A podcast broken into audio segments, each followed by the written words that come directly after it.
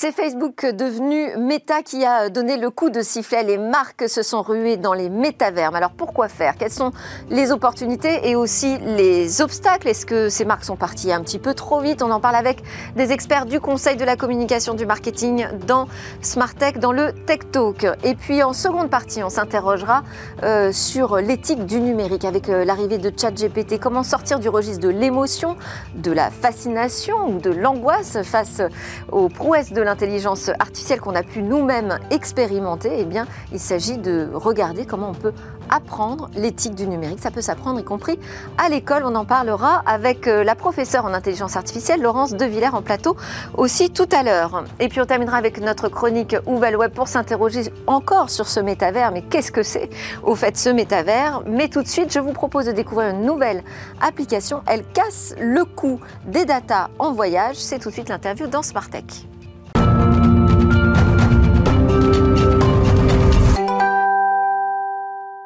À la une de Smart Tech aujourd'hui, on va parler des métavers, on va parler d'intelligence artificielle, notamment les métavers avec Nathalie Sinso qui est avec nous en plateau, fondatrice dirigeante de Remora Paris. Vous avez écrit ce livre Métavers enjeu des marques euh, qui m'a fortement interrogée justement sur ce qu'elles viennent y faire, ce qu'on y trouve euh, et comment, euh, comment s'y prendre quand on est une marque et que l'on souhaite développer une nouvelle relation innovante avec ses clients.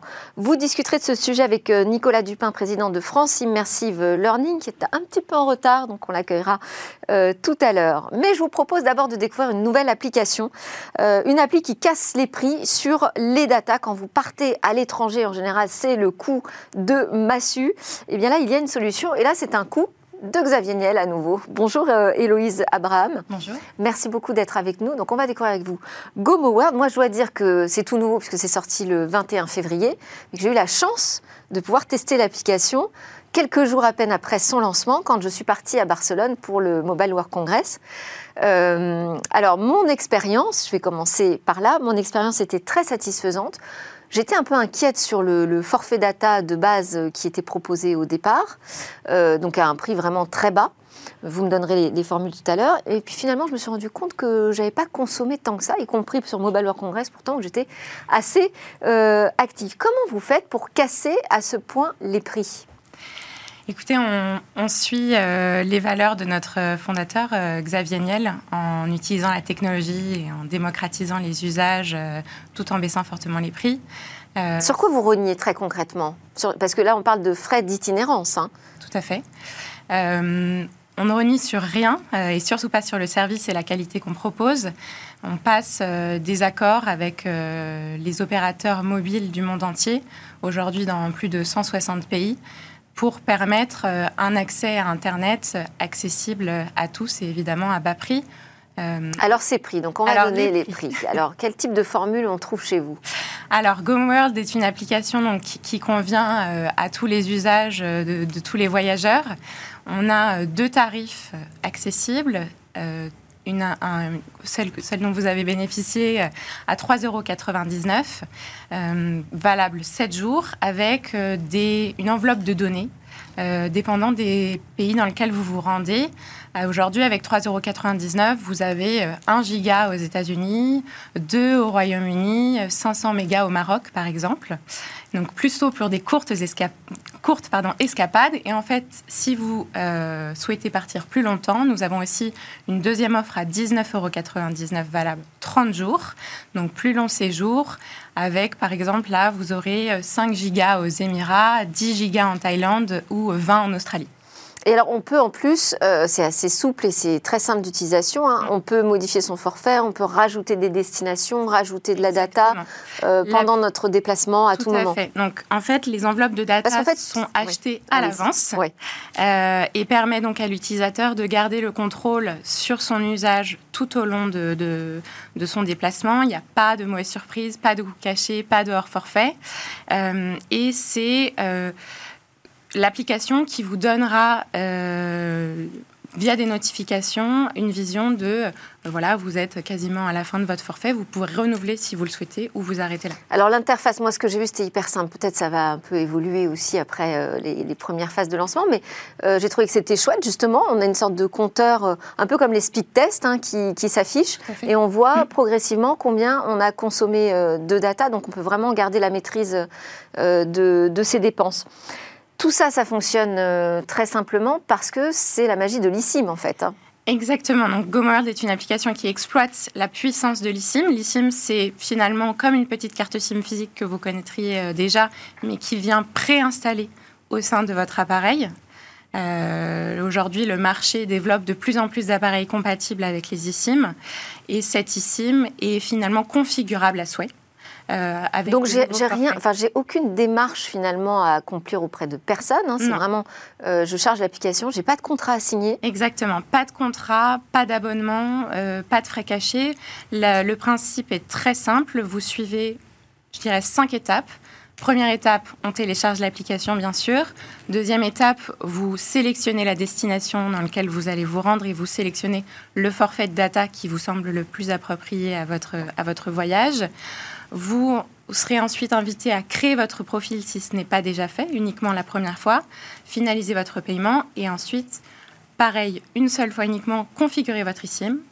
Et ensuite, à chaque voyage, vous cliquez sur activer et vous êtes en ligne. Et je témoigne que effectivement, c'est euh, très très rapide euh, à faire. Euh, après, moi, j'ai connu quelques difficultés parce que j'ai deux téléphones avec deux SIM.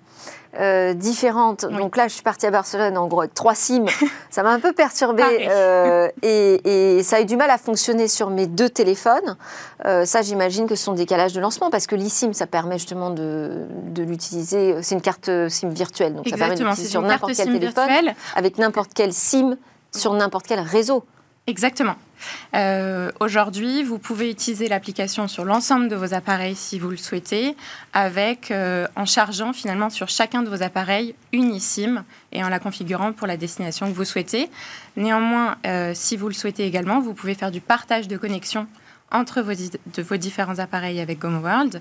Euh, et pas de panique, si jamais une eSIM est déjà installée, il faut savoir que la majorité des, terminaux compatibles permettent l'installation de plusieurs eSIM. C'est la question que j'allais vous poser, parce que l'eSIM se développe euh, énormément, y compris sur le marché national. Est-ce que ça, ça risque de poser un problème au développement d'un GoMoWorld non, normalement tout est tout est prêt. Euh, on voit par exemple Apple euh, lancer son, dernier euh, iPhone aux États-Unis uniquement en eSIM. Les constructeurs ont évidemment prévu cette capacité pour les utilisateurs de charger et de configurer plusieurs eSIM au sein de leur téléphone. Donc là, c'est 160 pays qui 160 pays à date. sont couverts par, par l'offre. Exactement, nous œuvrons tous les jours à étendre évidemment cette couverture et à proposer le plus de pays possible. Et c'est quoi? C'est de l'achat en gros que vous faites? En volume euh, on travaille avec des accords euh, internationaux euh, pour permettre l'accès au réseau mobile jusqu'à la 5G notamment. Et justement, jusqu'à la 5G, est-ce que ça, c'est une difficulté supplémentaire? Ça dépend des pays, évidemment. Il y a des pays dans lesquels la 5G est plus ou moins disponible, voire pas encore. donc nous, on œuvre évidemment à l'offrir dès qu'elle est disponible, mais tout en favorisant la qualité du réseau. Donc Gomo World, c'est, euh, on le disait, la, toute dernière innovation hein, dans, dans, dans, le monde de Xavier Niel. Tout à fait. Euh, c'est une application qui est lancée par NJ Telecom, pour être tout à fait précise, donc holding personnel de Xavier Niel. Vous, vous êtes euh, responsable des opérations de cette holding? Tout à fait. Qu'est-ce qu'on trouve d'autre comme activité? Donc aujourd'hui, notre activité se, se, se concentre autour des opérateurs télécoms qui se trouvent en Europe. Euh, nous avons euh, en portefeuille des entreprises comme Salt en Suisse, Air en Irlande, les marques Epic à Chypre et à Malte notamment. Euh, et aujourd'hui, c'est NJJ Telecom et l'ensemble de ses filiales, si je peux me permettre, de ces opérations qui lancent ce produit en collaboration.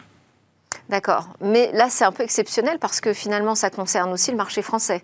Alors que normalement, cette holding euh, est consacrée aux investissements à l'étranger. Exactement. Alors, c'est GoMoWorld, c'est une application mondiale euh, qui s'adresse donc à l'ensemble des voyageurs, qu'ils soient français ou internationaux.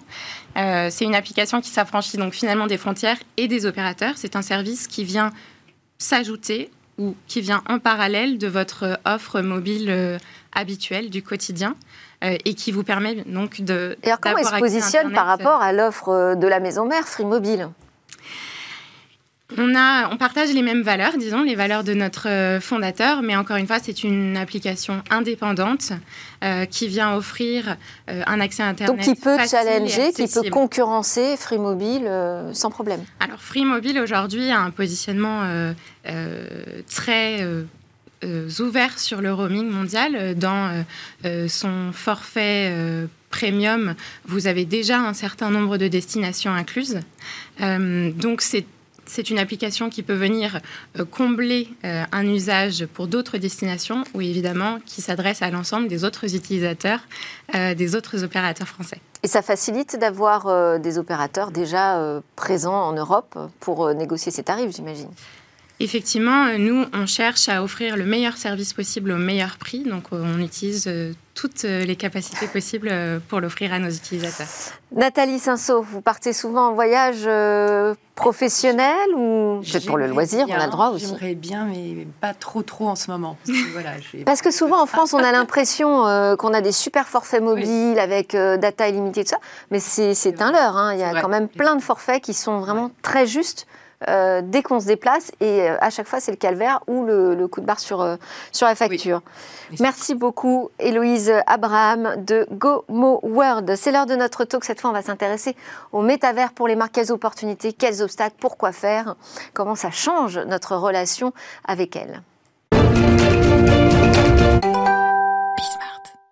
Le métavers, les métavers, je devrais dire, enjeu pour les marques. Mais alors, quel enjeu euh, Quelles sont les possibilités offertes par ces euh, nouveaux mondes immersifs, ce qu'on appelle euh, la suite d'Internet, le futur d'Internet? Est-ce que ça va vraiment modifier la relation que les marques vont entretenir avec leurs clients? Quels sont les obstacles? Pour en parler Deux experts, Nathalie Cinceau, fondatrice et dirigeante de Remora Paris. Vous êtes une spécialiste des médias ainsi que des stratégies digitales auprès des marques. Et puis, vous êtes aussi la co-autrice ou co-auteur, comme vous voulez, du livre Métavers en jeu des marques qui est paru en décembre dernier aux éditions Kawa.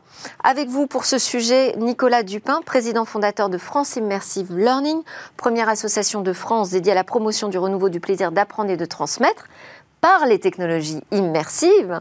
Euh, vous possédez d'ailleurs une filiale, l'Immersive Learning Lab, qui est une société de conseil et de formation pour passer de cette promesse technologique à la réalité des usages. Et restez avec nous en plateau également Héloïse Abraham, la directrice de Gomo World. Euh, je ne sais pas si vous avez déjà une idée de à quoi ressemble le métavers et ce qu'on pourrait en faire, mais euh, j'imagine que cette discussion va vous intéresser à ce sujet. Vous pourrez les interroger d'ailleurs. Hein. N'hésitez pas. Euh, première question, donc c'est quand même Facebook, hein, devenu Meta, qui, je dirais, a sifflé le début de la récré. pour les marques, est-ce que c'est une bonne chose? Est-ce que c'est un modèle, ce Meta, ou est-ce qu'au contraire, c'est plutôt un problème aujourd'hui? Qui veut se lancer? Nathalie Oui, en fait, euh, nous, c'est pour ça qu'avec Florence Revel de Lambert, euh, qui est avocate, nous avons euh, coécrit ce livre. C'est au moment de, de, la communication massive de Facebook. Fin 2021 et, 2022 qui nous annonçait en fait une, une, une, vie dans le monde virtuel désormais. donc on s'est quand même posé beaucoup de questions et l'intérêt de voir sous l'angle de la communication et du droit a été, a été un moteur pour nous pour, pour faire un point en fait sur, euh, sur, euh, sur le métavers. Et alors vous diriez qu'aujourd'hui c'est un avantage ou un inconvénient d'avoir Meta comme euh, lanceur de, concepts, ah, comme plus ou moins représentant officiel de ce que pourrait être demain le métavers Je pense que Meta a fait une très très belle stratégie et, et, a très bien monté son affaire. Et c'est peut-être un petit peu plus disons, a été pas assez prudent au niveau de la communication. Euh, et aujourd'hui, euh, euh, alors je ne veux pas dire que c'est un, inconvénient que Meta soit intervenu de la sorte, mais c'est pas spécialement un avantage. Ça a donné une image peut-être un peu inquiétante pour, pour le monde, pour, ce, pour cette technologie qui reste un outil. Voilà, je crois qu'il a oublié de d'appuyer là-dessus. Nicolas Dupin, votre euh, avis sur cette question? Avantage ou inconvénient d'avoir Meta comme euh, modèle de départ pour les métavers? Qui est un faux modèle de départ, hein, parce qu'on sait que les métavers existaient euh, avant, avant cette naissance de méta. Pas. Le concept de métavers existe. Exactement. Il n'y a à peu près aucune chance. Mais cette idée de vivre dans des mondes virtuels, on l'avait déjà expérimenté, on l'avait déjà rêvé, on en a déjà parlé avant même la naissance de méta, mais c'est devenu euh, le symbole pour les marques. Le sujet, à mon sens, n'est pas de vivre dans les mondes virtuels. Ça, pourrait se produire, euh, mais ce n'est pas le sujet. Le sujet, euh, c'est euh, d'ouvrir un nouveau champ des possibles par l'intermédiaire des technologies immersives et des mondes virtuels. Ce qui a posé problème, je crois.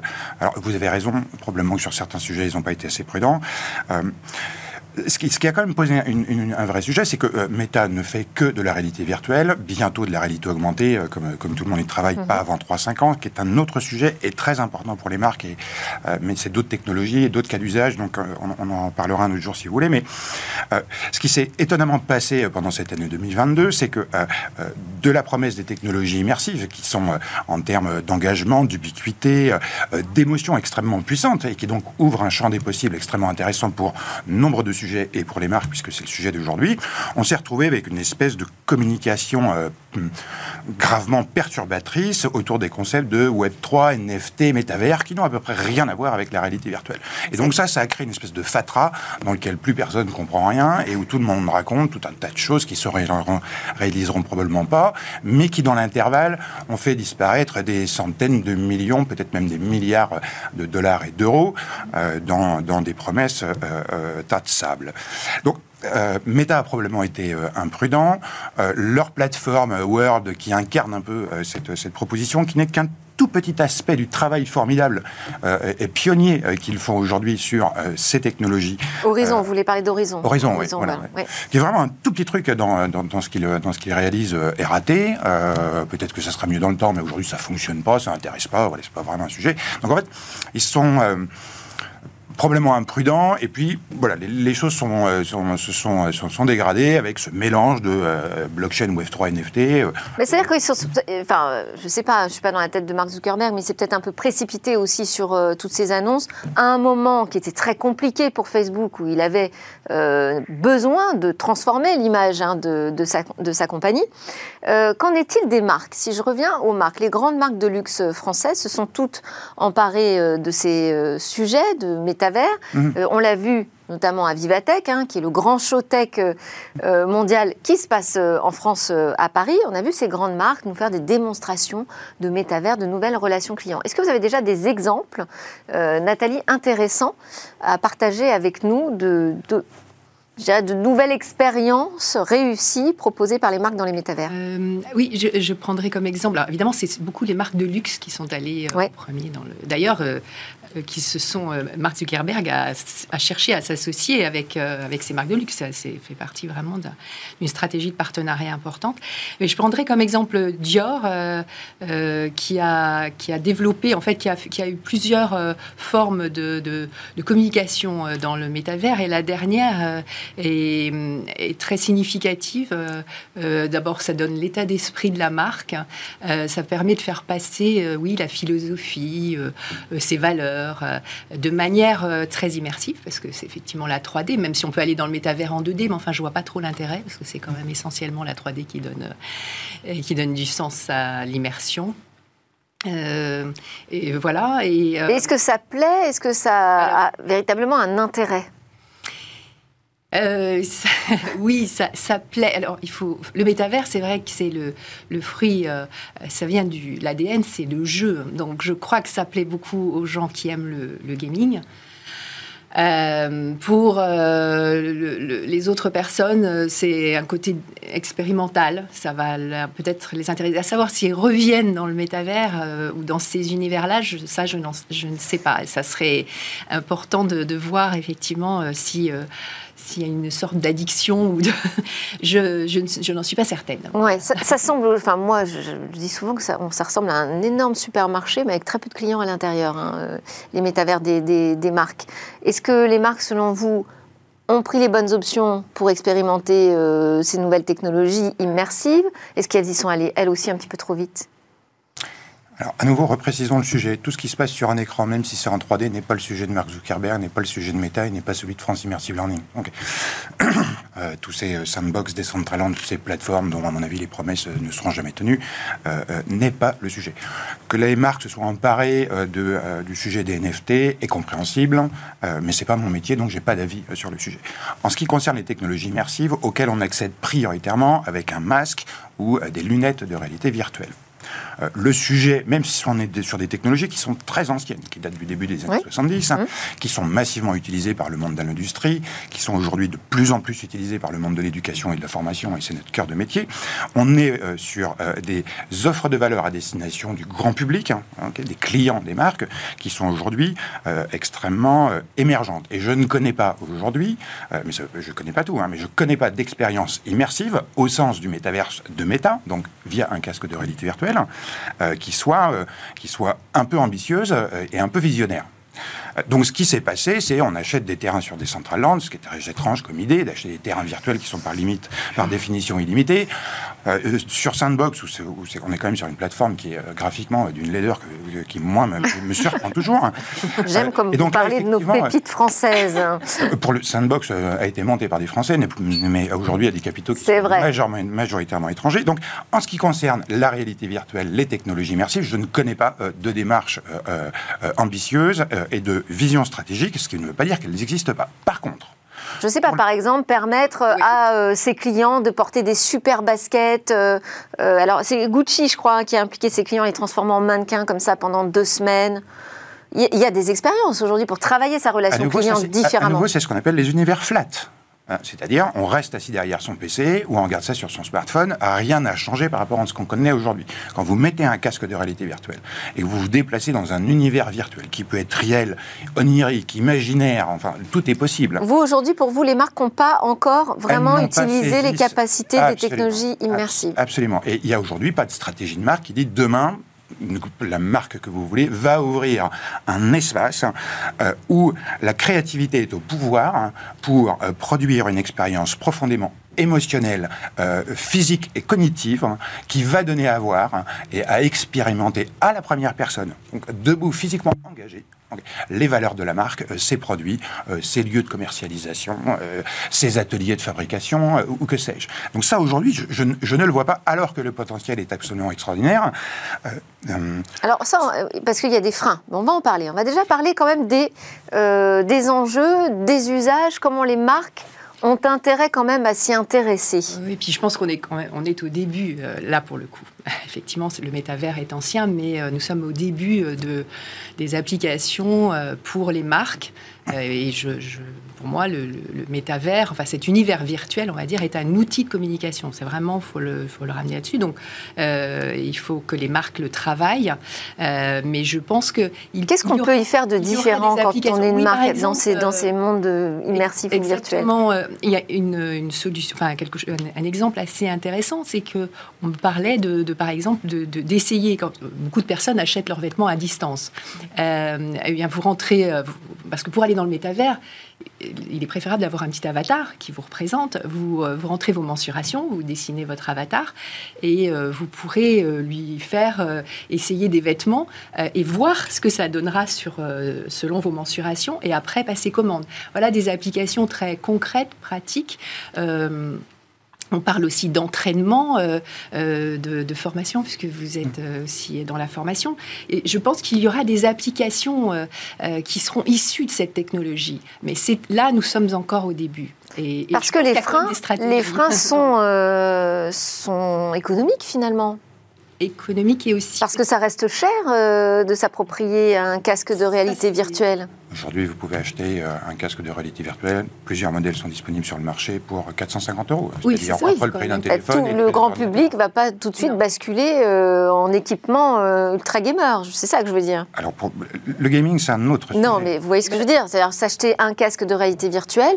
moi, aujourd'hui, j'en vois pas forcément la nécessité. Il y a 15 ans, personne n'avait de smartphone. il y a 30 ans, personne n'avait Internet, ni n'avait d'ordinateur. Donc, on est sur un chemin. C'est juste que. Mais c'est quand les prix ont baissé Nicolas, que ces technologies se sont diffusées auprès du grand public. Oui, mais est-ce qu'aujourd'hui, d'un téléphone portable aujourd'hui, Oui. bien énormément de gens mettent dans cet outil indispensable. J'en conviens. Moi, je- je vous interroge simplement sur l'équipement nécessaire, Oui. euh, le coût que ça représente, les connexions Internet. Vous avez à côté de vous euh, Héloïse Abraham de GoMower qui propose encore, on en est encore là, hein, à acheter des petits forfaits data pour quand on part à l'étranger, parce que ça coûte cher euh, aujourd'hui euh, la data. Hmm.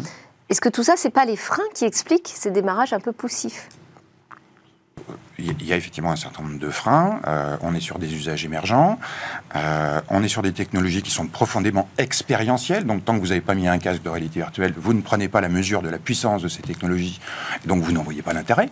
Euh, et certainement pas en regardant des vidéos euh, sur euh, un Mm. écran traditionnel. Donc, ça ne rend pas la, la puissance émotionnelle et l'engagement que produit le fait de se, de se téléporter dans des univers virtuels. Et en ce qui concerne les marques, moi j'ai la conviction depuis très longtemps que, en ce qui concerne le e-commerce d'une manière générale, et donc les marques qui sont derrière ces activités, on est aujourd'hui à une, une- fin de cycle des outils dont on dispose.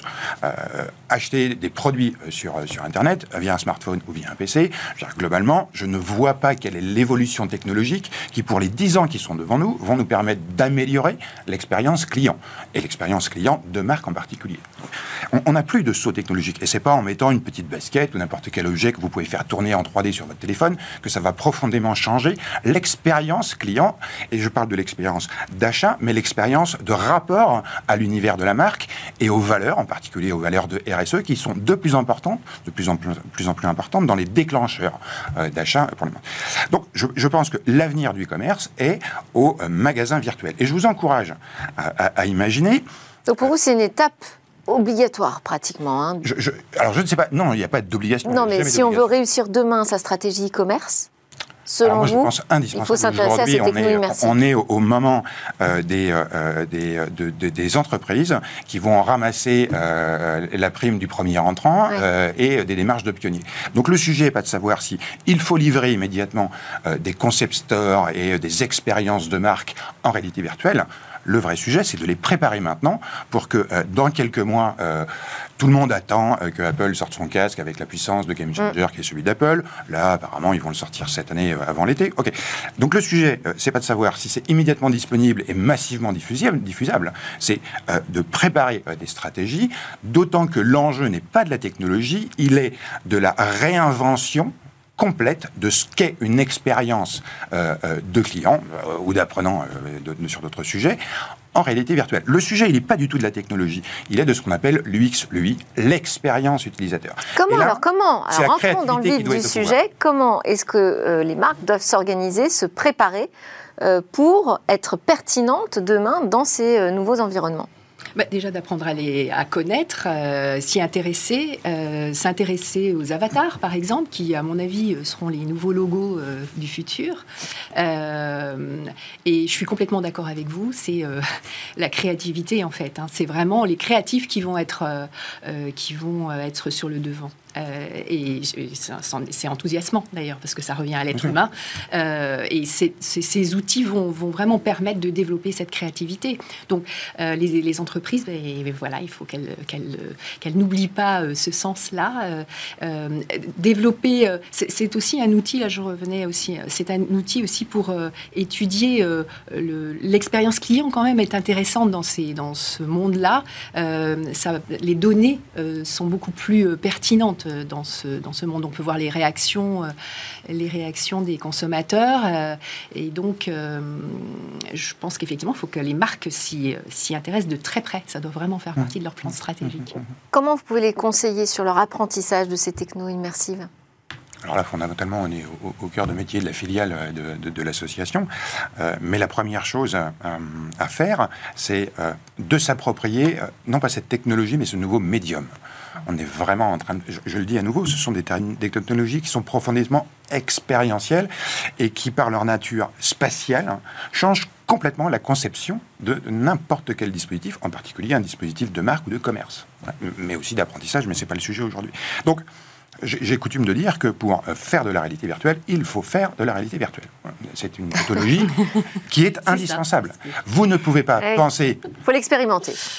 Il faut aller. Alors, pour le coup, si effectivement on est en train de parler d'une stratégie de marque qui doit se construire, il faut aller au-delà de l'expérimentation et il faut former des équipes spécialisées qui maîtrisent complètement cette technologie pour être en capacité d'en tirer pleinement profit. D'autant que, euh, et, c'est normal que vous ne le sachiez pas parce que ce n'est pas votre métier, mais on est sur des supports technologiques globales, matériels, logiciels et bien d'autres, on va reparler rapidement des avatars, qui progressent à une vitesse absolument considérable. Si, c'est un petit peu mon métier, mais c'est pas grave. je, parle, purement de, la oui, mais aussi. technologie, mais pardon de vous avoir... c'est pas grave.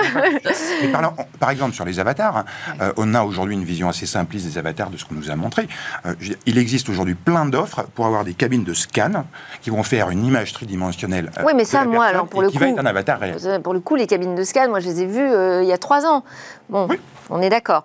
Donc ça avance quand même assez lentement. Comment est-ce qu'on les aide à expérimenter, donc à mettre des budgets, à investir sur ces technos euh, immersives? Sans euh, aller au casse-pipe, j'ai envie de dire, enfin, sans se retrouver finalement à dépenser de l'argent euh, pour rien. Oui, moi je pense que effectivement, c'est qu'est-ce qui est pertinent aujourd'hui? C'est la formation des, des, services, euh, des personnes qui travaillent dans le, au sein des services marketing et, et de mettre en avant les, les, créatifs de l'entreprise, hein, les, personnes qui sont vraiment, qui vont avoir donné du sens en fait à, à l'outil. mais il faut les former quand même mm. aux technologies. Parce que je suis d'accord, c'est un média, mais à la base, il y a une technologie quand même sur laquelle euh, former les gens. Une réaction, Héloïse Abraham, on arrive à la toute fin là, du. Oui, oui, en plus de, cet univers créatif, je pense qu'il faut aussi sensibiliser les, consommateurs eux-mêmes qui pourront ensuite en profiter, parce que je ne sais pas si tout le monde aujourd'hui est prêt à se scanner son corps euh, pour le mettre sur. Euh, on n'est pas obligé de le scanner, et aussi on peut, on peut faire autrement. Un avatar peut avoir euh, différentes. mon alter ego. Oui, oui, non, mais c'est vrai qu'il faut penser à éduquer, pas uniquement les marques, mais aussi, le grand public. Mais on arrive à la fin de, de ce talk, et de toute façon, à la fin de l'émission, on va se reposer la question pour tout le monde ait en tête un petit peu à quoi ça ressemble, qu'est-ce qu'il y a derrière ce mot valise métavers? Merci beaucoup Nathalie Cinceau de Raymond à Paris, Nicolas Dupin de France Immersive Learning et Héloïse Abraham de Gomo World. On se retrouve juste après la pause. C'est Laurence de Villers, la chercheure en intelligence artificielle, qui nous rejoint pour nous euh, parler de l'éthique numérique.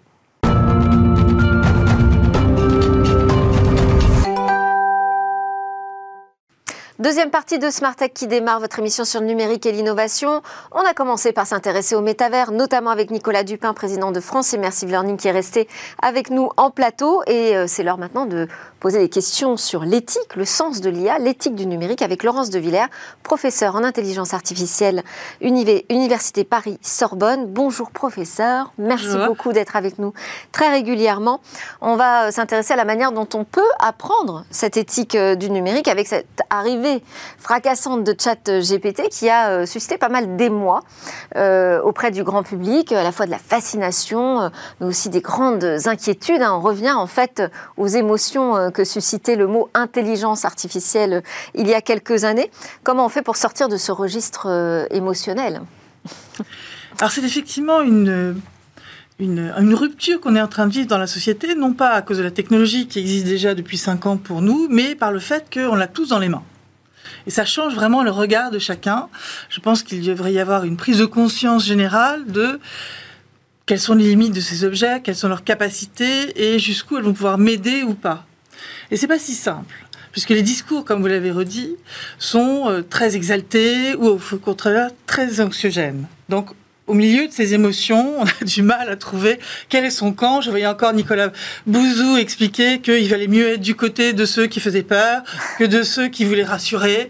Et donc, je ne pense pas que ce soit la bonne solution. La bonne solution, c'est d'apprendre et apprendre à l'école, en tout cas aux enfants, et apprendre au travail pour euh, tout un tas de, sujets et, et de métiers qui vont évoluer, comment on peut utiliser au mieux ces systèmes. Parce que les enfants pour tricher, par exemple. Parce que quelle tension euh, éthique vous voyez derrière euh, ChatGPT? Pour sortir de, ce registre irrationnel, posons les choses très clairement. Alors, la première tension, c'est que ce soit une prothèse pour tout un chacun, c'est-à-dire qu'on fasse confiance aveuglément dans ce système et qu'on oublie d'acquérir les, les, les, données nécessaires, euh, la, façon de raisonner à l'école, par exemple. Hein. Si je triche en utilisant ChatGPT, je ne saurais plus faire une rédaction, je ne saurais plus écrire correctement, j'aurais plus d'orthographe, etc. Donc ça, c'est un premier écueil, c'est l'acquisition du savoir à l'école. Le deuxième écueil, c'est le problème de la vérité. On a déjà des, problèmes de mésinformation, de fake news, comme on dit partout sur les réseaux. Ces systèmes, qu'est-ce qu'ils font?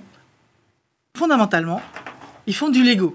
C'est-à-dire qu'à partir d'énormes corpus, ils créent des modèles de succession des mots, de probabilité de succession des mots. Et puis, lorsque vous commencez une phrase qui pour vous est une question, pour le système pas du tout, il essaie juste de continuer en imitant finalement le langage que vous avez utilisé, en s'alignant sur ce que vous avez dit. Il y a en plus dans ces systèmes des variables de type température qui sont finalement quelque chose qui va chercher non pas le mot le plus probable, mais peut-être les 20% de mots les plus probables, 50% de mots les plus probables. Et à travers cette variable que l'on utilise, on va bousculer finalement ce que va dire la machine et on va sans doute arriver à des propos que certains nomment créatifs, mais qui sont surtout un peu hallucinants. Donc on voit bien qu'il y a une vérité qui n'est pas forcément là. Et donc il faut apprendre aux enfants euh, quand est-ce qu'on peut juger ou pas euh, que les propos sont euh, utiles ou pas. La créativité, comme j'ai dit, c'est du hasard là. Donc arrêtons de dire que l'on est en train de créer des systèmes qui vont englober finalement différents points de vue. On n'en sait rien si ce sont des points de vue. C'est du hasard qui les génère. C'est du hasard qui va chercher tel et tel mot et fait que on succède euh, comme cela avec des idées qui viennent de je ne sais plus où. Il faut rappeler aussi que dans ce corpus utilisé dans le chat GPT, il y a 46% d'anglais américain et moins de 5% de français. Donc quel est euh, l'impact en fait de ce multilinguiste linguisme pardon, sur le résultat qu'on obtient. Enfin, il y a la manipulation qui décide de ces données Est-ce que c'est on doit laisser effectivement euh, toute euh, latitude à chacun des géants du numérique de choisir comment il construit son système, à partir de quelles données, comment il l'évalue, etc. Est-ce que là il n'y a pas un recours normal, éthique, à des comités qui pourraient juger de l'efficacité, de la justesse de ces systèmes On le voit d'autant plus quand ChatGPT finalement c'est trois choses, c'est un, un modèle énorme au-dessus un agent conversationnel qui a été adapté c'est-à-dire que les, humains ont posé des questions et ont dit c'est la réponse que j'attends, donc on a adapté. Et au-dessus, encore une couche, qui est en fait, qui sont en fait des filtres qui font que la machine ne répond pas sur des questions ayant rapport au sexe, aux armes ou à la religion et à certaines religions. Donc on a, a des décisions euh, éthiques qui sont prises en amont. Exactement. Des espèces de censure. Donc il faut faire attention à cela. Par la qui dernière... Par qui C'est ce problème de responsabilité. La dernière, le dernier grand impact que je vois, il y en a sûrement encore d'autres, et nous sommes en train de réfléchir à ça, parce que euh, Jean-Noël Barrot nous a confié cette mission au CNPEN, e Comité national pilote d'éthique du numérique, que d'ailleurs le président lui-même vient euh, d'entériner, qui sera demain le CCNE numérique, et qui va continuer de travailler sur ses objectifs d'éthique à partir de septembre avec 33 nouveaux membres dans ce comité. Donc c'est important de savoir ces IA génératives, ce qu'elles vont euh, effectivement produire, et le problème de confiance. Parce que quand je vous parle, je suis responsable de ce que je dis. Lorsque quelqu'un écrit quelque chose dans un journal, il le signe. Or, ces paroles qui viennent finalement de ces Legos qu'on combine, elles appartiennent à qui? Qui est responsable finalement du contenu? Et je crois que c'est ça le principal écueil de ce qu'on est en train de vivre, c'est la génération comme ça de textes sans responsabilité, avec l'idée que demain, les prochains ChatGPT pourront se nourrir aussi de ces textes qui n'ont ni queue ni tête, qui ne viennent pas de décisions euh, humaines.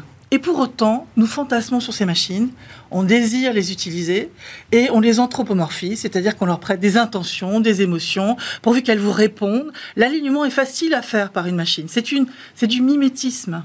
Ce n'est pas en profondeur une quelconque idée de vous aider. Et donc vous nous dites, l'éthique du numérique, ça s'apprend. Oui, ça s'apprend.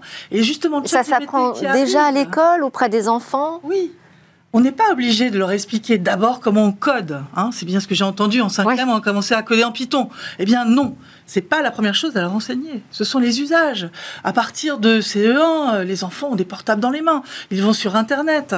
Alors peut-être que les parents sont plus vigilants dans certains cas ou pas, mais malgré cela, ils sont curieux et c'est normal. Donc leur curiosité, il faut vraiment l'alimenter et leur donner finalement les usages derrière, leur dire attendez là on cherche finalement à vous faire plaisir, il y a une espèce d'hormone qui vous emmène à vous adapter à ces systèmes, à les suivre, à les aimer, à être en addiction avec ces systèmes.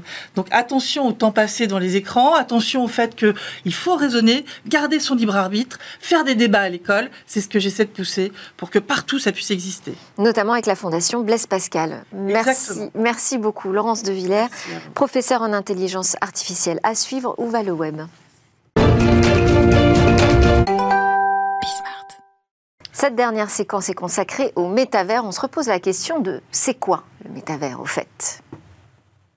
Mais enfin, c'est quoi le métavers? Eh bien, figurez-vous qu'une grande partie des Français se pose encore la question. C'est le résultat d'une étude de l'éditeur de logiciels GetUp.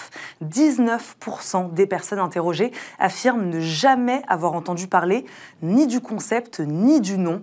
29% des Français ont déjà croisé le terme mais sans en comprendre le sens. Et 19% connaissent le concept du métavers mais pas le nom.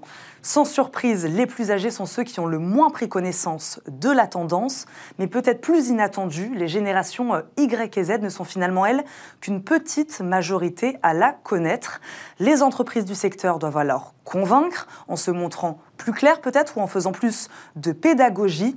92% des Français ne se sont jamais rendus, même pas une fois, dans un métavers, selon l'étude.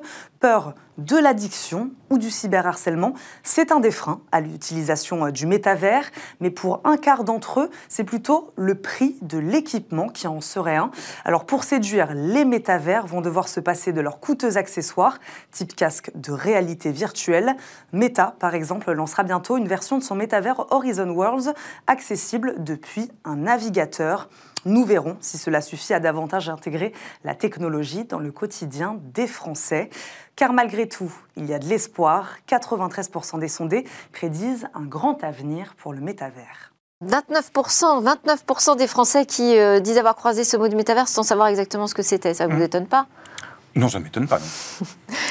Donc le métavers, petite conclusion, c'est quoi? Ça, s'expérimente par soi-même pour euh, comprendre de quoi il s'agit. Euh, y prendre du plaisir, parce qu'on peut y faire des, expériences absolument incroyables qu'on ne peut pas faire euh, dans la réalité, qui viennent augmenter, fournir une nouvelle dimension à notre expérience euh, du monde, à nos expériences de vie. Nous ne vivrons pas dans le métavers, ça n'a pas de sens le délire.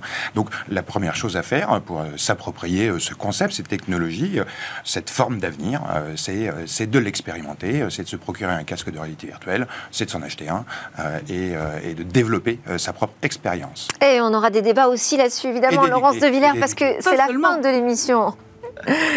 Merci beaucoup. Nicolas Dupin, président de France Immersive Learning, Laurence De Villers, professeur d'intelligence artificielle. Merci à tous de nous suivre avec une grande fidélité. C'était Smart Tech. On se retrouve demain pour une nouvelle discussion sur la tech.